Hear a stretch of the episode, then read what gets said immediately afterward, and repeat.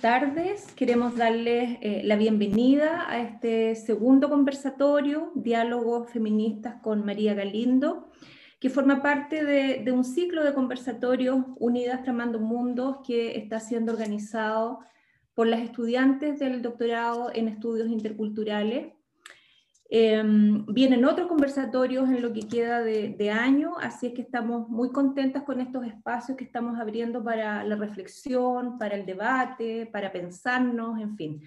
Quiero em, agradecer eh, especialmente a Noelia, eh, quien ha liderado em, la, organización de esta, de esta actividad junto con Gloria. Muchas gracias. Eh, gracias Noelia por la perseverancia para poder tener este momento de, tener aquí a María. Eh, también les quiero agradecer a todas las eh, estudiantes del doctorado que, que, no están en este panel, pero que han estado colaborando activamente para que estas actividades se puedan eh, desarrollar. quiero agradecerle también a nuestras colegas de extensión, a Marcela y a Camila, que siempre nos, nos acompañan.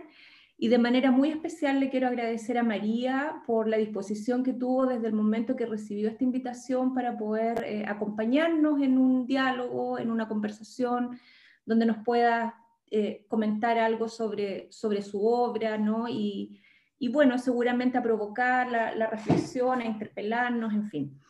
Em, así es que muchísimas gracias. Eh, esperamos que este espacio sea muy provechoso, que pueda haber eh, una conversación, un diálogo. Y reitero mis agradecimientos a todas y especialmente a María. Eh, muchas gracias por estar acá y dejo a Noelia.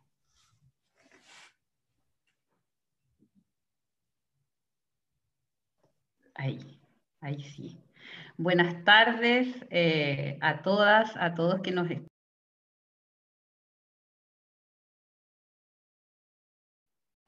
No le tienes que activar de nuevo tu micrófono. Ya, ahora sí.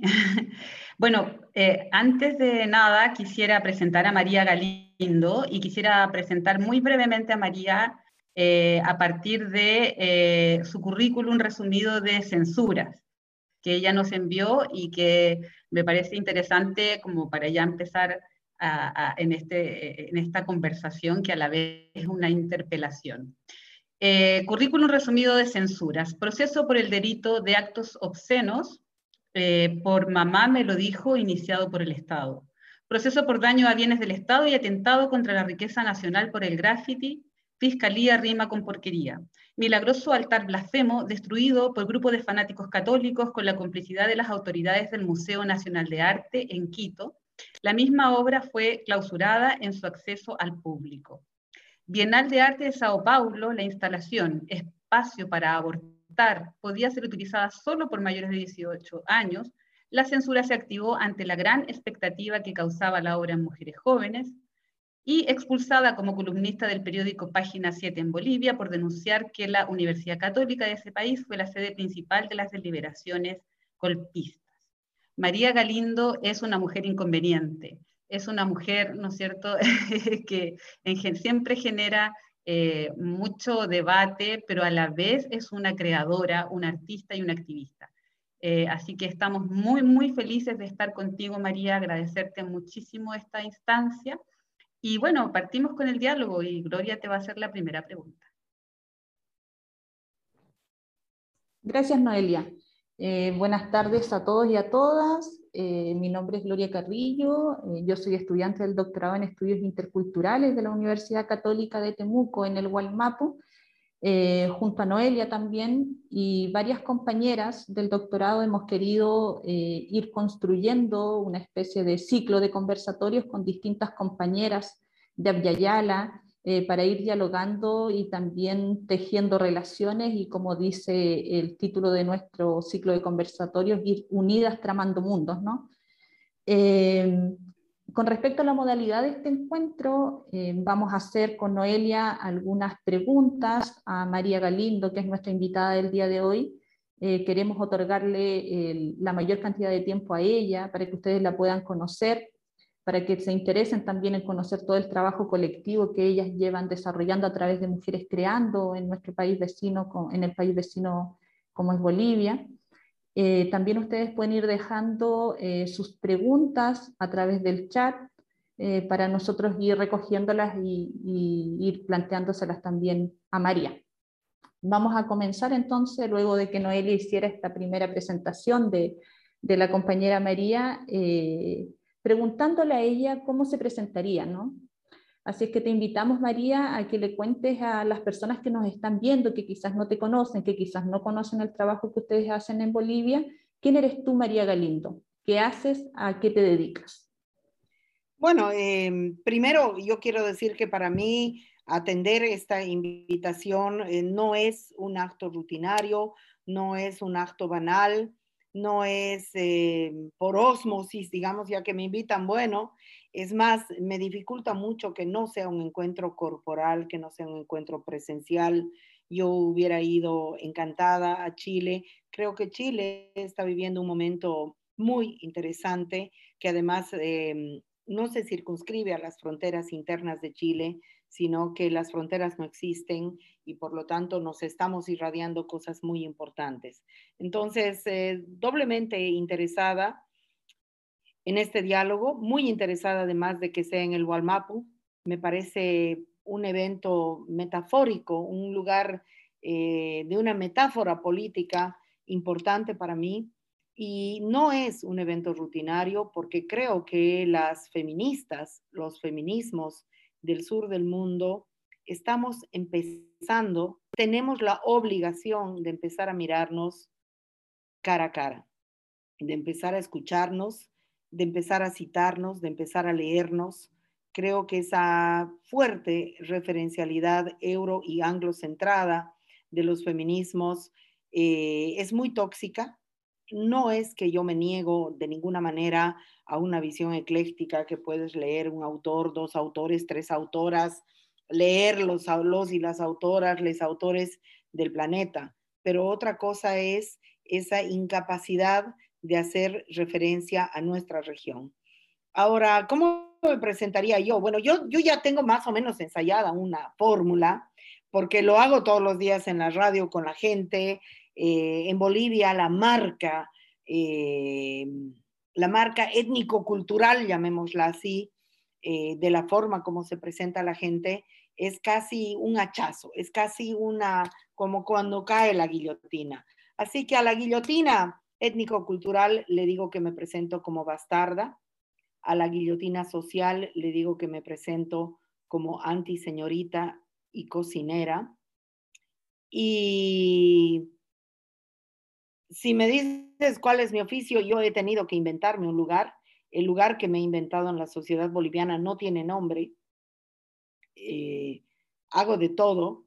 En los procesos productivos en los que participo, eh, trabajo en el trabajo manual, en el trabajo llamado, llamado intrascendente, como en la parte conceptual y, y dirección. Me muevo de forma muy versátil. De ya estoy hablando con ustedes Cruz de la Sierra, donde estoy filmando la última pieza de una película. Y aquí hago de todo, desde pasar los cafés hasta hacer el guion de cámara, porque así nomás es la única opción para producir algo, pero al mismo tiempo eh, es una ruptura deseada de romper con la división jerárquica entre trabajo manual, trabajo creativo, trabajo intelectual Así que yo hago de todo. Y en ese contexto me gusta presentarme como cocinera, que es uno de los oficios que mejor y mayormente honro. Eventualmente soy artista y eventualmente soy profesora universitaria, eh, pero no de forma permanente, sino de forma muy eventual, muy tangencial.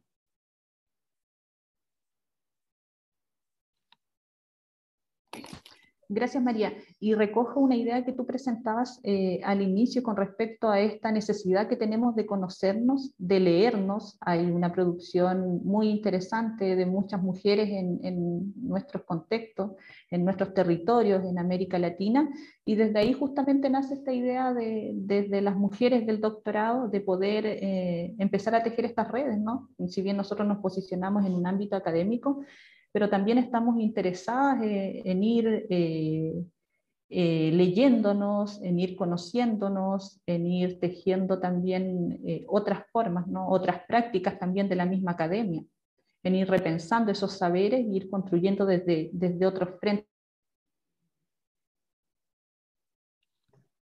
también. Eh, nos gustaría también que desde esta idea del tramar que hemos titulado este conversatorio, eh, con distintas mujeres de Abiyayala, nos gustaría que tú nos pudieras contar eh, cómo y por qué nacen mujeres creando en una sociedad como Bolivia y qué están tramando eh, esa diversidad de mujeres desde su movimiento.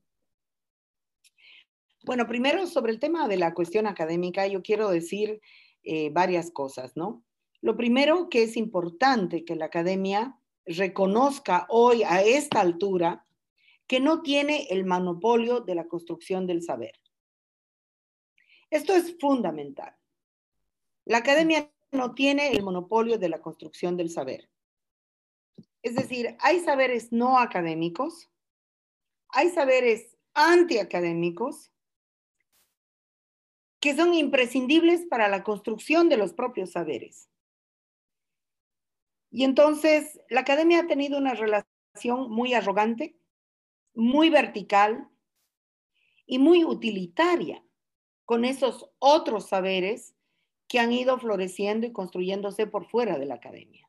Nosotras, donde ya estamos bastante hartas de doctorantes de las universidades de Pittsburgh, de Alemania, de Estados Unidos, que vienen de pronto tres meses con todo pagado hacer una beca de doctorado sobre las mujeres indígenas en el feminismo latinoamericano y se sientan delante de ti a hacerte una entrevista y creen que van a entender algo en esos tres meses, en esa absorción utilitaria de los conocimientos. Y francamente, estamos hartas. Muchas veces hemos decidido vender comercialmente esas entrevistas pero nunca hemos cedido a la conciencia de este problema de jerarquías y de saberes que hay que discutir. Mujeres Creando nació en un momento muy concreto. Mujeres Creando nace el 92, nace en un momento en el cual en la sociedad boliviana y en general en todas las sociedades latinoamericanas, el neoliberalismo había logrado cierto consenso social porque eso es también una cosa que hay que decir. Es decir, el neoliberalismo entró con mucha crueldad, entró con mucha represión, entró persiguiendo y amenazando, pero luego logró un consenso social sobre la base de una supuesta oferta. Eh, oferta de derechos, oferta de, no sé, de políticas públicas, oferta de acceso al consumo, oferta de una serie de ficciones que el neoliberalismo ofrecía. Y en ese momento, Mujeres Creando nace para cuestionar la oferta neoliberal, no desde el discurso de la izquierda, sino desde un discurso feminista nuevo.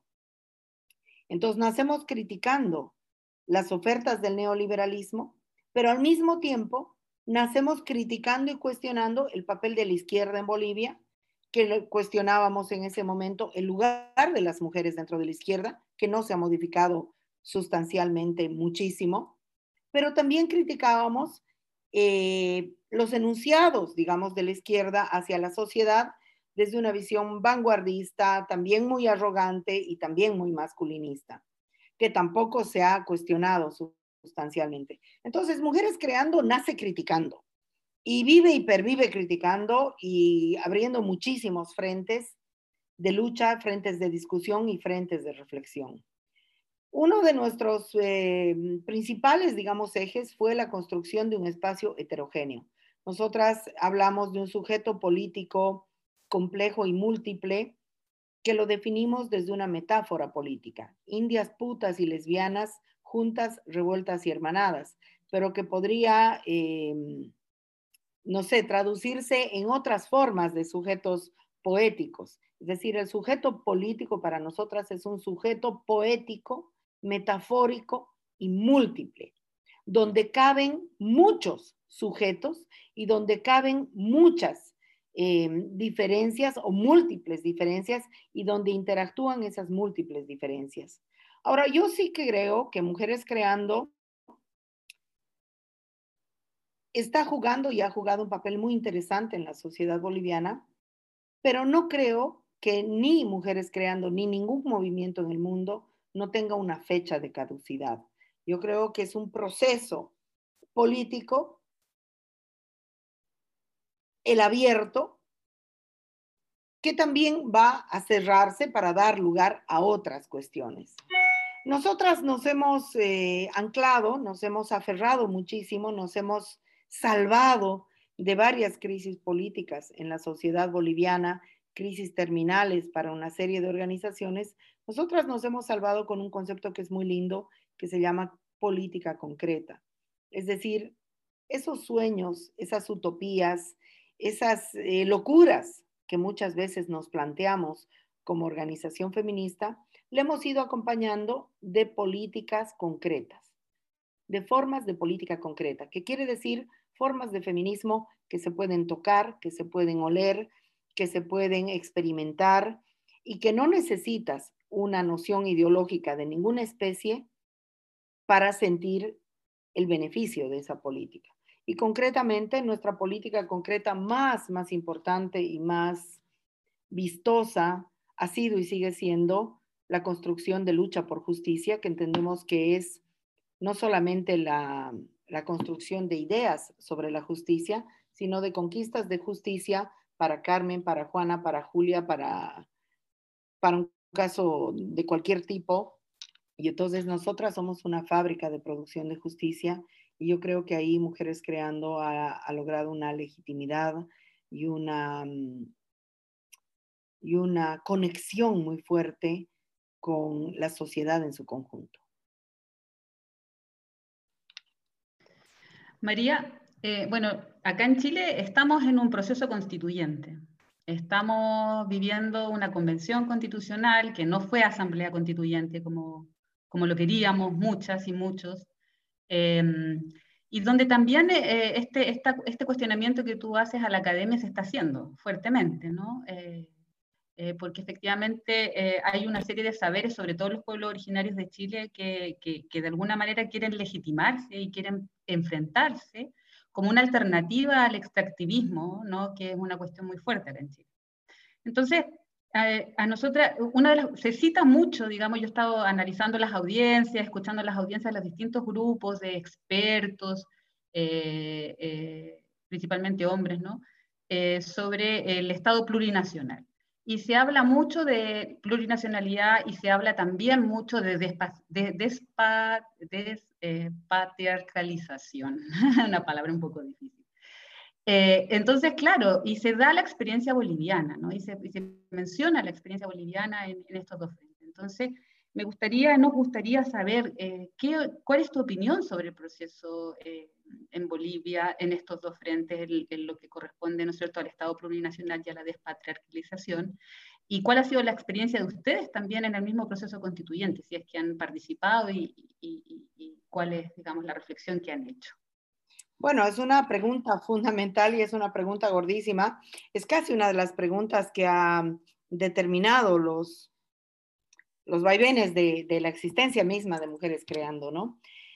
Primero sobre la plurinacionalidad y el proceso constituyente. Es decir, yo creo que Bolivia vivió un proceso constituyente fallido, eh, que fue expropiado nuevamente por estructuras conservadoras como son los partidos políticos, y fue expropiado por estructuras conservadoras porque al movimiento al socialismo eso le convenía, que, los, que las fuerzas sociales no tengan una autonomía, sino que tengan que utilizar el paraguas del movimiento al socialismo. Al utilizar el paraguas del movimiento al socialismo, pasen por el control partidario caudillista de Evo Morales y destructivo, y supuestamente erigirse como la única voz popular posible. Pero el proceso constituyente boliviano, si bien fue fallido, yo creo que un proceso constituyente es una apertura de debate, una hemorragia de crisis política y de crisis de sentidos que no se cierra solo con una asamblea constituyente. Entonces yo les pediría que no se, se ciñen ustedes a la definición de proceso constituyente o convención constituyente, como quieran llamarle, al hecho institucional que se está discutiendo en la convención. Me parece que un proceso constituyente es la revisión radical de todas las fuerzas sociales de una sociedad sobre las bases mismas sobre las cuales está construida una sociedad. Y eso no se abre y se cierra cuando le da la gana a una institución determinada que se llama Estado. Primera cosa. Segunda cosa, la plurinacionalidad en Bolivia, es decir, en Bolivia se ha querido salir del Estado-nación a lo plurinacional, a la plurinacionalidad, eh, como la gran puerta de esperanza. Lo que ha sucedido, estoy hablando que hemos votado por la nueva constitución en el 2009, estamos hablando de más de 10 años después, lo plurinacional en Bolivia se ha quedado en una retórica. Se ha quedado en la incorporación a la bandera del Estado plurinacional de la Huipala y poco más. Poco más. No ha significado la plurinacionalidad en el caso boliviano ni la revisión del Estado monolingüe eh, letrado, ni la revisión del poder real de los territorios y los pueblos indígenas. No se han revisado los presupuestos de una justicia liberal monopólica por parte del Estado y completamente agotada en todos sus presupuestos. Y no ha significado la revisión, por supuesto, tampoco de las concepciones de la educación. Entonces, lo plurinacional desde Bolivia es una retórica, es una retórica. Esto no significa que lo plurinacional frente al Estado-nación tenga que ser tan frustrante, pero creo que hay que tener mucho cuidado. En cuanto a la despatriarcalización, y lo tengo que decir con mucha rabia, la autora de la tesis de la despatriarcalización soy yo. Yo formulé la tesis de la despatriarcalización en el proceso constituyente boliviano. Y el Estado boliviano me plagió esa propuesta. ¿Por qué formulé la tesis de la despatriarcalización? Yo formulé la tesis de la despatriarcalización porque el eje de la discusión del proceso constituyente boliviano fue la descolonización. Pero era una descolonización masculinista desde el mito de que lo indígena no es patriarcal, ¿sí? Desde el mito de que lo indígena no es patriarcal, y también desde la mitificación de lo que es o no es indígena. Porque tenemos que volvernos a preguntar cuando se habla de un pueblo indígena o de lo indígena, tenemos que volvernos a preguntar qué es lo indígena. Y entonces en Bolivia ha habido una monopolización de lo indígena a modelo patriarcal, estatal, partidario, masculinista y caudillista. Y en ese contexto, yo lancé la tesis no solo de la despatriarcalización, sino la tesis que concomitaba ambos procesos, diciendo no se puede descolonizar sin despatriarcalizar y no se puede despatriarcalizar sin descolonizar. ¿Qué es lo que hizo el gobierno? Me plagió la tesis de la despatriarcalización, pero me la plagió como palabra, insuflándola nuevamente, o sea, la inflamó de políticas liberales de derecho que son las políticas que han venido haciendo las ONGs coloniales neoliberales en todo nuestro continente, empezando en ONU Mujeres y terminando en cualquier otra, otra ONG que viene con los criterios neoliberales de la relación entre género y neoliberalismo. Entonces, eso es exactamente lo que pasó. Nosotras en la Asamblea, en el proceso formal, digamos, porque hay un proceso constituyente más allá de lo que se entiende por proceso constituyente formal. En el proceso formal participamos de forma lúdica, lúdica. Es decir, la, la trans, una de las, una de las trans históricas, mujeres trans históricas de la sociedad boliviana, era candidata. Ella en medio de su candidatura se enfermó. Y entonces apareció un día en mi casa y me dijo, mira, yo tengo que renunciar a mi candidatura porque estoy enferma, pero quiero renunciar exigiéndote a ti que asumas tú mi candidatura. Y yo no pude decirle que no, porque éramos, ella ha muerto ya, éramos hermanas, y yo entendía muy bien el papel de su candidatura. Eh, por mucho que nosotras somos una organización anarquista, etcétera, etcétera. Entonces, yo acepté participar en su candidatura, es decir, ella renunció y me dejó a mí, sin haber sido elegida constituyente, me dejó a mí y le dije, yo participo pero le voy a dar la vuelta porque lo voy a hacer de forma lúdica, es decir, para matarme de risa. Y así es que nos matamos de risa, no sé cuántos meses duró eso. Pero una cosa que nosotras hicimos que fue muy genial, muy importante y que yo creo que las mujeres y todos los eh, sectores, los sujetos eh, alrededor de este proceso formal constituyente debieran hacer, es escribir su propia constitución. Nosotras hemos escrito la constitución política feminista del Estado, la hemos escrito colectivamente, ha sido una escritura mm, asamblearia, la práctica de la escritura de la constitución ha sido fabulosa y la vendíamos como pan caliente, porque obviamente no teníamos ninguna, pero ninguna opción, no solamente de ser escuchadas, sino ni siquiera de llegar al recinto de la constituyente. La constituyente en Bolivia fue rodeada por las ONGs neoliberales y yo quiero aquí decir que hay una tecnocracia de género en todo el continente, concentrada en las ONGs, que es completamente nociva y nefasta para el conjunto del movimiento o de los movimientos feministas de esta parte del mundo, porque son tesis coloniales son tesis que hacen una fusión entre neoliberalismo, género y desarrollo y es una fusión absolutamente tóxica.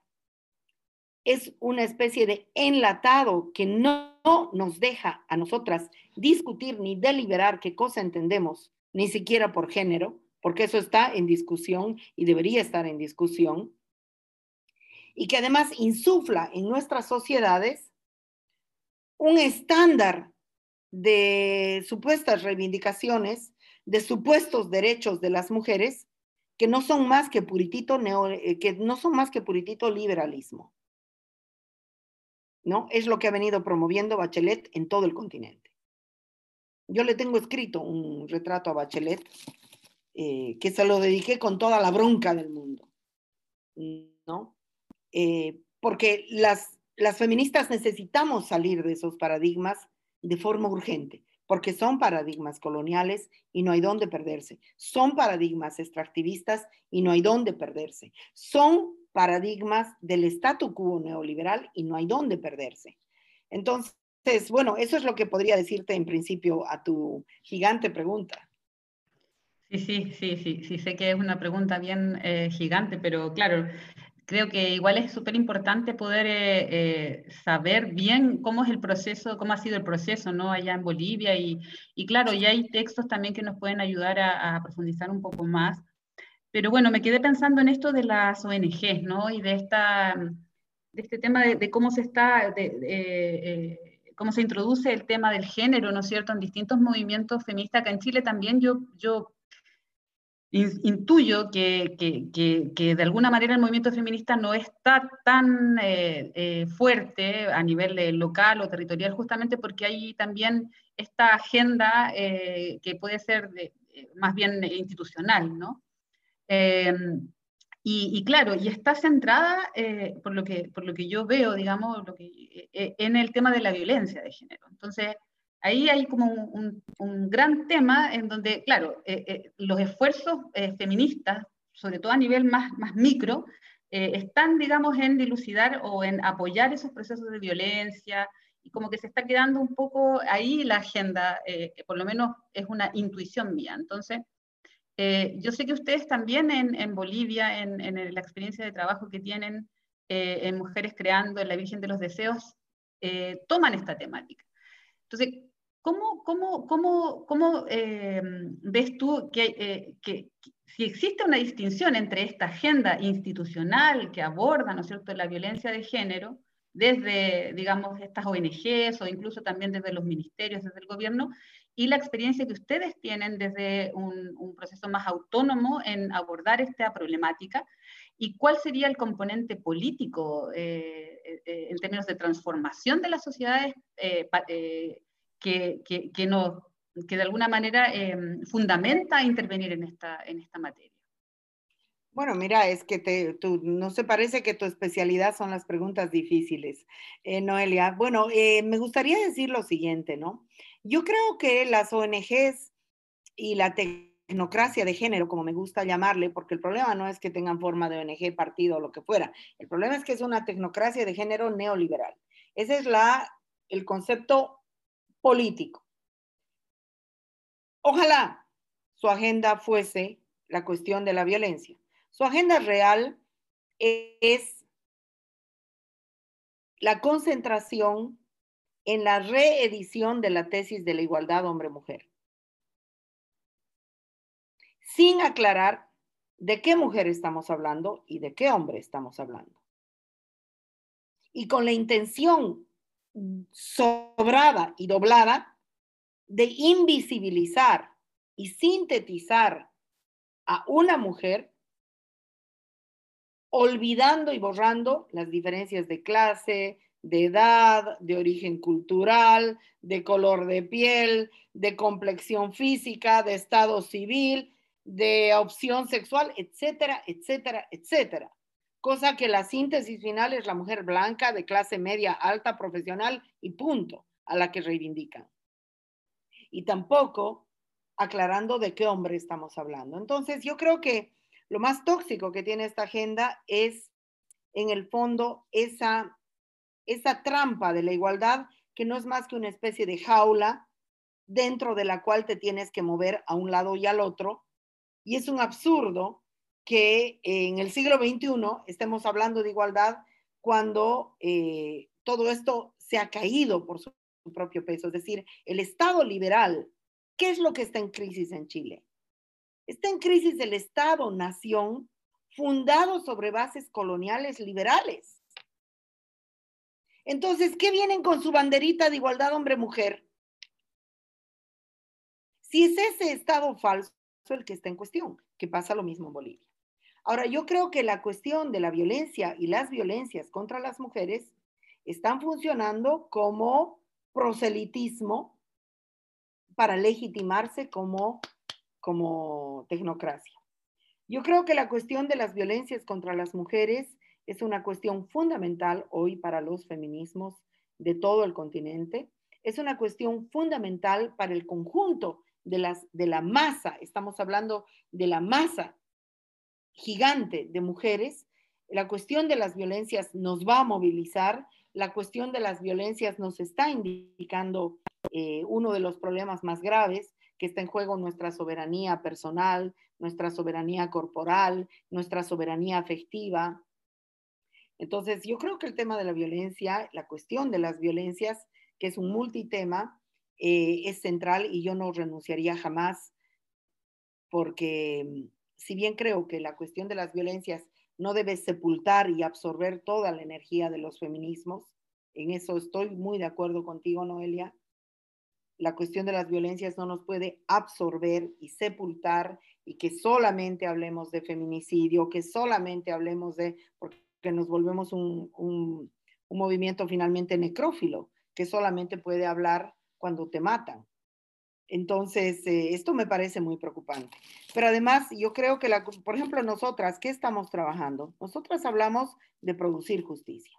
Nosotras no estamos hablando de, de, de igualdad. Estamos hablando de producir justicia. Y nosotras estamos hablando de producir justicia y estamos hablando de una justicia patriarcal que es la que administra el Estado, y diciendo que el Estado es incapaz de administrar justicia. Es muy grave que un Estado sea incapaz de administrar justicia. Y estamos frente a estados que no son capaces de administrar justicia.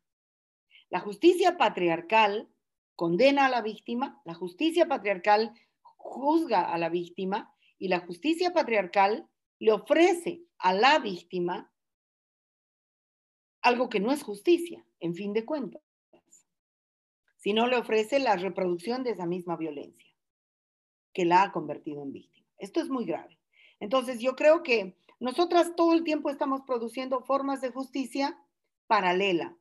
Nosotras llevamos a los estrados judiciales y en el marco de las leyes establecidas solamente aquellos casos donde no hemos podido eh, actuar por fuera de los parámetros de la justicia estatal. Y esto me parece muy importante. Tenemos que inventar otra justicia. Nosotras todos los días le preguntamos a las mujeres que vienen, ¿y usted qué quiere? ¿Qué sería justicia para usted, compañera? Porque nos tenemos que preguntar eso y tenemos que ser capaces de producir una justicia. Yo creo que Mujeres Creando está aún tras así, y probablemente con eso terminemos nuestro ciclo histórico, de producir una serie de nociones de justicia por fuera de los parámetros liberales estatales. Eh, estamos aún tras así. ¿Qué hay que hacer con el feminicida? ¿Qué hay que hacer con el violador? ¿Qué es una violación? ¿Cómo es un juicio de esos? Eh, todas esas cosas nos estamos preguntando nosotras cada día.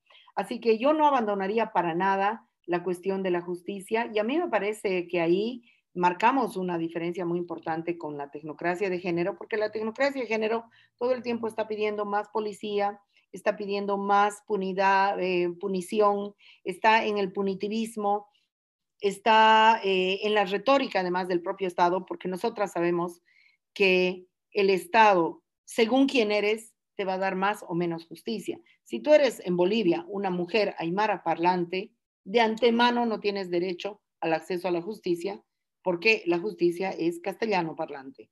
Fin.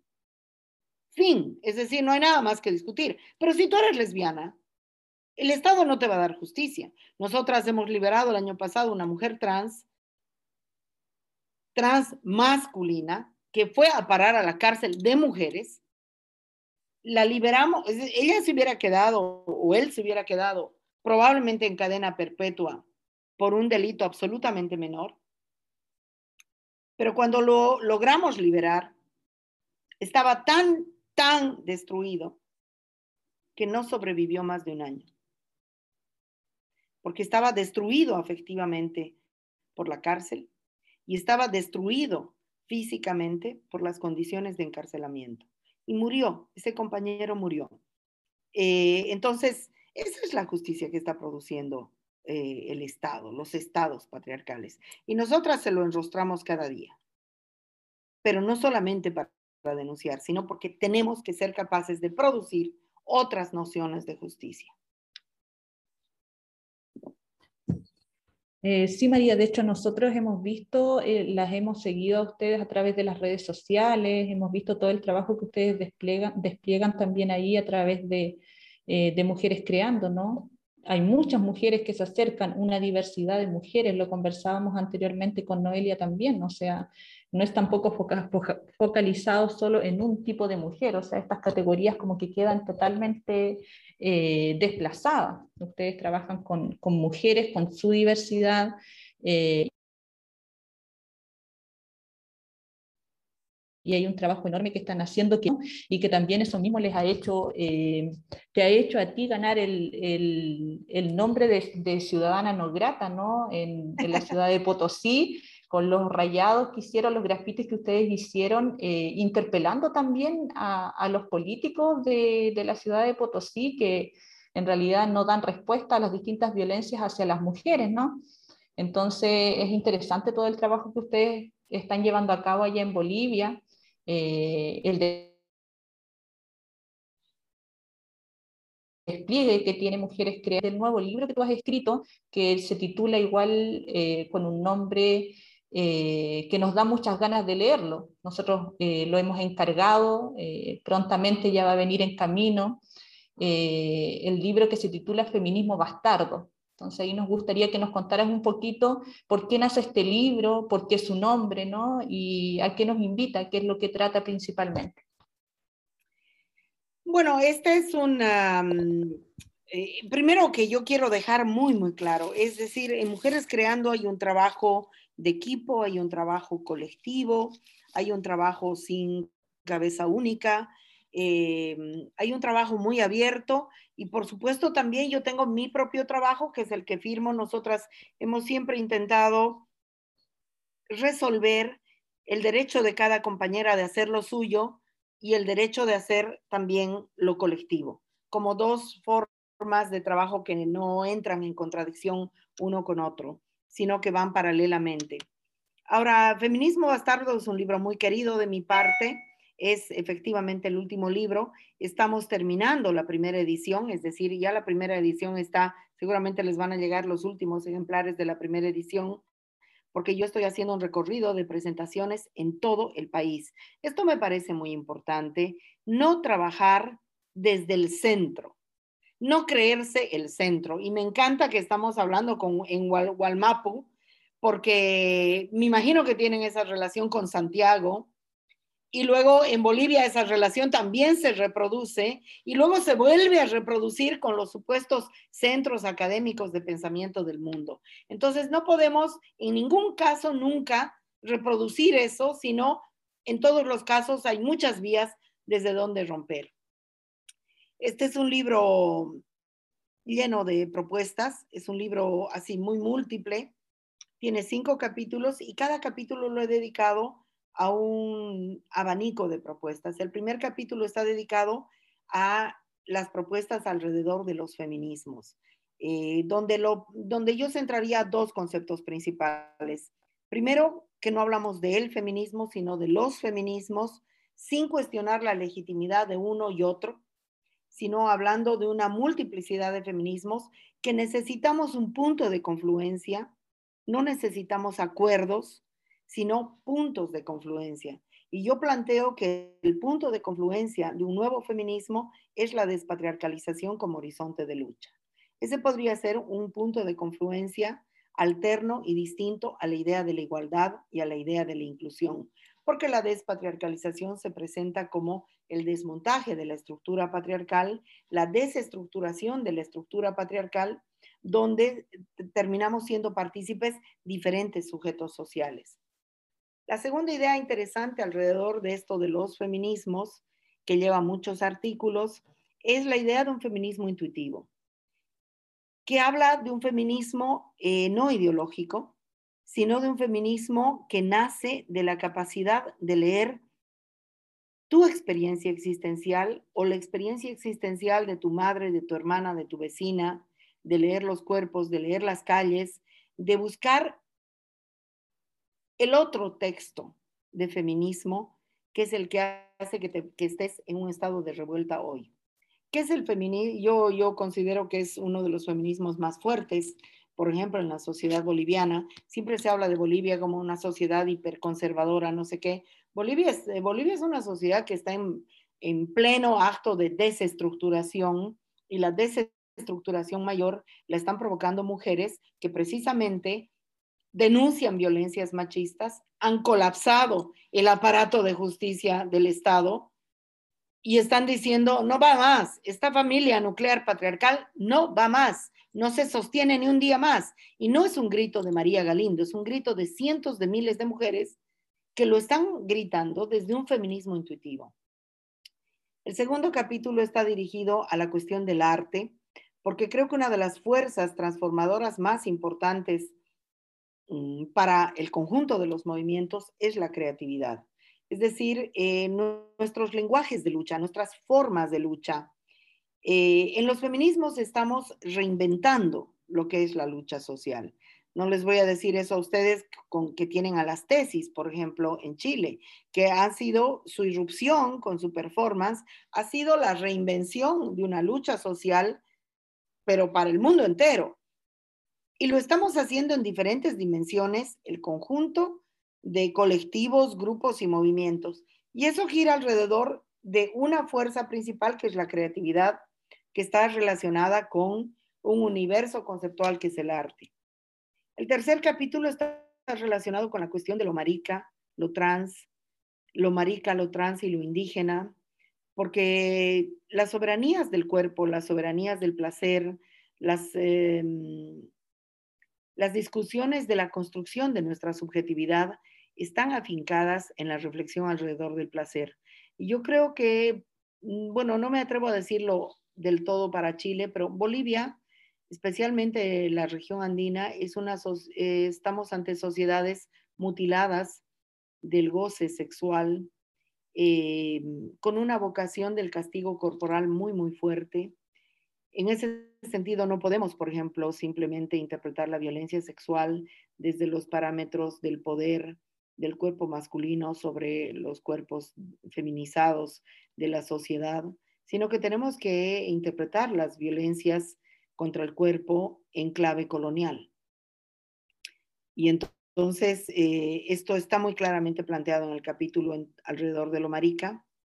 Luego hay un capítulo eh, dedicado al repensamiento de todo, desde empoderamiento hasta Estado, desde democracia hasta machocracia, porque me parece que es interesante pensar que los feminismos pueden tener cualquier punto de partida. Es decir, el punto de partida de la lucha contra una tiranía estética es tan legítimo como el punto de partida de la lucha contra el Estado-Nación. Esa es una, una versión de feminismos que están sumando granos en una, y construyendo una gran playa de arena, ¿no? Y luego eh, hay un capítulo dedicado a la pandemia porque yo creo que deberíamos quedarnos pandémicas, pandémicos, pandémiques un buen tiempo no se trata de decir, ah, bueno, ya, ya tuvimos la vacuna, pasamos la página y que siga esta maquinaria capitalista ecocida que suicida también. Y entonces yo creo que debemos quedarnos a reflexionar cómo ha sido la pandemia, qué ha producido la pandemia subjetivamente en este cuerpo social y cuál es el origen de un, de un yo no soy negacionista, pero la pandemia es un evento político, filosófico y no solamente un evento sanitario. Entonces, el repensar la pandemia como un evento político me parece muy importante. Entonces, eh, este feminismo bastardo está, como ven, compuesto de muchas puertas muy múltiples que puedes agarrarla por un lado o por el otro, pero se llama feminismo bastardo porque parte de un lugar ilegítimo, que es el lugar desde donde yo siempre he trabajado. Yo he trabajado desde la ilegitimidad, eh, en todos los sentidos, ¿no? Pero me interesa mucho esa ilegitimidad bastarda en relación tanto a ese blanqueamiento mestizo que propugnan las élites de las sociedades como la boliviana, argentina o chilena, y también un lugar ilegítimo respecto de una especie de fundamentalismo indigenista o étnico indigenista, que también lo hay. Por ejemplo, en Bolivia hay muchísimo de ese fundamentalismo que te dice lo aymara es A, B, C, D, E, sacan su decálogo no sé de dónde y lo cierran. Eh, entonces, esta también es un, este feminismo bastardo es un feminismo inapropiable de cualquier lugar de donde se le vea. Es un feminismo que nace en el intersticio entre, que nace en el lugar ilegítimo, ilegítimo culturalmente, ilegítimo socialmente, ilegítimo académicamente, ilegítimo conceptualmente, o sea, es un feminismo que asume la contradicción como un lugar absolutamente válido. Eh, y esa es la idea del feminismo bastardo muy interesante. Nos has dado incluso muchas más ganas de, leerte, María. Hemos leído algunos de tus libros, pero este lo estamos esperando con ansia también con el resto de las compañeras del doctorado. Y ya nos quedan pocos minutos y una de las últimas preguntas eh, que nosotros te queríamos hacer, en realidad para que la gente vaya conociéndote un poco más a ti como María Galindo, pero también al movimiento que hay detrás, que es Mujeres Creando, tiene que ver con respecto al rol eh, que tienen estas estrategias de comunicación que ustedes utilizan eh, para ir eh, desmantelando estas estructuras patriarcales, la misma radio deseo, los grafitis que yo mencionaba, que son conocidos también a nivel internacional, las actividades que realizan en la Casa de, la Virgen de los Deseos, el trabajo documental también, audiovisual que están utilizando. Eh, ¿Qué importancia eh, le asignan ustedes a estas estrategias de comunicación, no? Bueno, mira, hermana, eh, muchas gracias por la pregunta. Bueno, yo, yo no quisiera pensar que las mujeres creando van detrás de mí, ¿no? O sea, esa, esa no es exactamente la figura.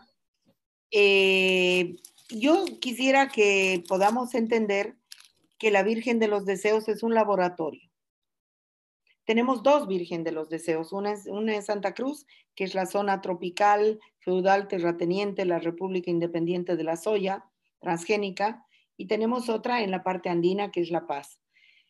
Entonces, ambas, ambas casas son un pretexto, son un laboratorio.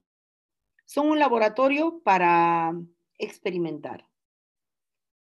No necesariamente cuestiones tan trascendentes, sino para poder darnos el espacio para experimentar, para equivocarnos, para fallar. Son además la gestión de dos espacios desde una lógica de no propiedad privada, desde una lógica de no jerarquías y desde una lógica de ruptura de la dicotomía entre trabajo manual, trabajo intelectual y trabajo creativo. Básicamente son eso. No son, hay gente que viene a hacer pasantía a nuestra casa y no sé, espera que suceda algo muy grave y nosotras de pronto vendemos la entrada al baño, eh, porque con eso sostenemos buena parte de nuestra actividad, para, por decirte, ¿no? Entonces, las casas son eso. Ahora, em, el graffiti, ¿qué es el graffiti? Yo no creo que el graffiti sea específicamente una estrategia de comunicación. El graffiti es una estrategia de construcción de un espejo reflejante de los cuerpos y las vidas, muchas veces de la sociedad, pero para mayormente de las mujeres, diferente y alterno al que te ofrece la hegemonía cultural cotidiana. Entonces, si tú ves en una esquina escrito que vivan las gordas, que vivan las morenas, quiero ser una mujer sin modelos que imitar, ese no es un grafiti proselitista que te está diciendo, mujer, amate porque tu cuerpo no es tan feo como te dicen que es. No, sino que es, es irrumpir con otras ideas, interferir las ideas hegemónicas normalizadoras. Durante la pandemia, eh, ha sido un instrumento muy importante, por ejemplo. Bueno, nosotras venimos grafiteando 30 años yo ya tengo una, una lesión constante en una de las ligaduras del brazo derecho porque soy grafitera y no es que porque soy muy vieja, ah, digo, no, yo miren, ya he grafiteado suficiente, ahora que grafiten las jóvenes. No, no, a mí me encanta salir a juerguear y grafitear.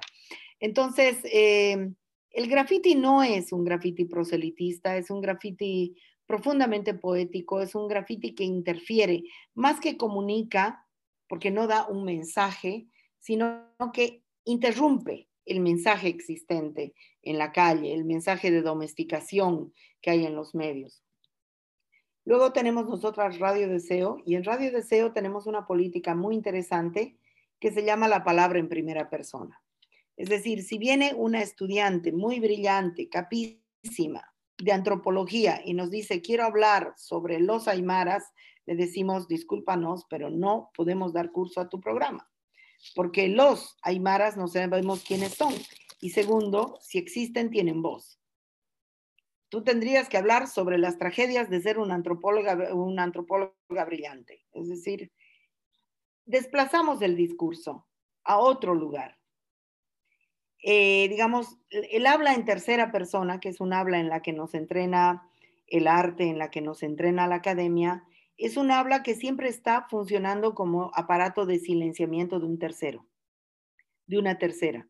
Y funciona como aparato de silenciamiento, pero también funciona para que ese tercero o esa tercera solamente pueda dar testimonio y no pueda dar su visión de. Entonces, nosotras nos dedicamos y somos especialistas a la toma de la palabra en primera persona de la puta, de la trabajadora del hogar, de la comerciante, de la autista, de la no vidente, de la, es decir, eh, de la trans. Es decir, nuestro programa trans está, por supuesto, conducido por tres intransigentes que son mujeres trans. Eh, no podría estar conducido de otra manera. Y así sucesivamente, ¿no? Entonces, con la radio, pero la radio nuestra se entiende dentro del contexto de una sociedad donde el movimiento radial es muy importante, donde la radiofonía no ha perdido eh, valor, vigencia. La sociedad boliviana se acompaña con una radio, eh, la radio acompaña al comerciante, acompaña al ambulante, es increíble ver pequeños puestitos y ahí colgada la radio. Entonces, esa es una cosa muy, muy interesante, muy poética. Y la radio sí es una forma de comunicación suficientemente económica como para que un movimiento sin mucho dinero y con muchas dificultades para resolver el día a día pueda realizar una llegada muy grande. Entonces, yo creo que hemos tenido momentos muy destacables, por ejemplo, cuando se dio el derrocamiento de Evo Morales, que nosotras nunca nos plegamos a la tesis del golpe ni a la tesis del fraude, sino que dijimos que, son, que es un, un, hecho complejo donde ambas cosas acontecieron simultáneamente, pues nosotras terminamos siendo el único, el único medio de comunicación que se dedicó a reconstruir los hechos a pesar de haber sido amenazadas de muerte todos los días todos los días, pero no nos hicieron nada, yo me imagino simplemente por la gigante cantidad de público que tenemos. No es Radio Deseo la radio de las feministas que hablan para las convencidas. Radio Deseo es una radio que está hablando para la sociedad.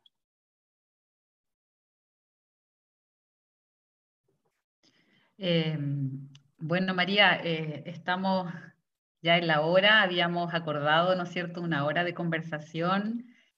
Yo, eh, bueno, la verdad es que eh, insistí en esta invitación porque yo veo y, soy una profunda admiradora del trabajo tuyo y también de Mujeres Creando, sobre todo por esta multiplicidad. Yo creo que justamente lo que busca, digamos, el modelo colonial, ¿no es cierto?, el neoliberal, el modelo colonial moderno de género, como lo llama María Lugones, ¿no? esta, esta instalación, ¿no es cierto?, en nuestros cuerpos es, poder fijar identidades. Y yo siento que, que, el trabajo que ustedes hacen justamente busca no fijar identidades y de ese modo también podemos eh, hacer frente a esta imposición. Así que yo siento realmente que hemos aprendido muchísimo, que tenemos que seguir aprendiendo de ustedes. Agradezco muchísimo, realmente de todo corazón, el hecho que hayas eh, aceptado nuestra invitación. Eh, obviamente que estás absolutamente invitada acá a Chile. Eh, haremos todo para que, para que vengas cuando sea posible. ojalá algo al Mapu, donde estamos hoy día en esta conversación. Así que bueno, quiero dejar a mis compañeras y agradecerte, bueno, muchísimo, muchísimo la instancia. seguiremos aprendiendo contigo.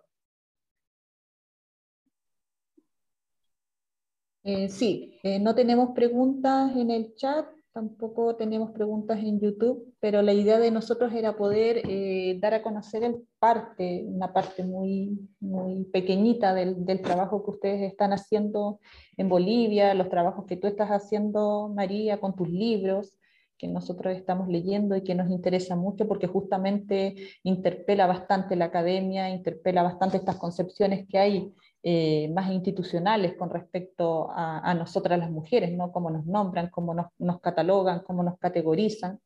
Así es que esa era la idea de este conversatorio, el poder eh, invitarte a reflexionar, a conversar con nosotras. Y también te cuento que estos conversatorios nosotros los estamos retransmitiendo a través de radios comunitarias justamente porque consideramos que es fundamental. Hay muchas personas en nuestros territorios que escuchan las radios, que tienden su cotidiano, tejen su cotidiano a través de, de las radios, entonces también considerar con ellos. Y en el chat me escriben que ahora mismo van a, van a ponerse a escuchar Radio Deseo, que les dieron ganas de conocer un poquito más de ustedes, así es que también esa es la invitación de poder conocerlas a ustedes, de poder tejer redes y esperarte acá cuando tú puedas venir, poder encontrarnos presencialmente, que no es lo mismo que estar detrás de la pantalla y también nosotras cruzar eh, hacia tierras eh, bolivianas para poder conocer eh, más de cerca el trabajo que ustedes están haciendo. Así que eso, muy agradecida y te invito a, entregarnos unas, unas palabras finales para poder terminar este conversatorio. Muchas gracias. Bueno, para despedirme, compañeras, compañeros, muy, muy agradecida, muy honrada por la invitación. Esto me sienta, me hace bien, me sienta muy bien. Yo tengo ganas de ir a Chile, tienen ustedes una casa en Bolivia, una casa en la zona andina, en La Paz, y otra en Santa Cruz. Si tienen ganas de viajar a la Edad Media, pues pueden hacer una, una buena pasantía en la plenísima Edad Media acá en Santa Cruz, una Santa Cruz terrateniente, patronal, mafiosa y muy fascista, pero donde también eh, pues estamos haciendo feminismo. Compañeras, eh, leer entre nosotras, leernos entre nosotras, encontrarnos es muy importante. El proceso chileno es muy valioso para ustedes y para toda la región. Cuídenlo, incendienlo, eh, caliéntenlo, eh, porque no, no puede acabar en cuatro formalidades. No se trata de resolver con retórica, sino que realmente pienso yo, que los feminismos en todo el continente estamos ante un siglo XXI que nos está pidiendo, que nos está pidiendo a los feminismos respuestas muy por fuera, mucho más densas y desafiantes que derechos para las mujeres. No.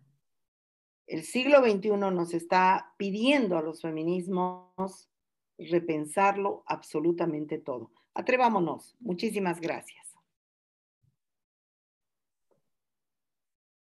Eh, muchas gracias. Eh, damos por finalizado este conversatorio. Eh, hasta pronto.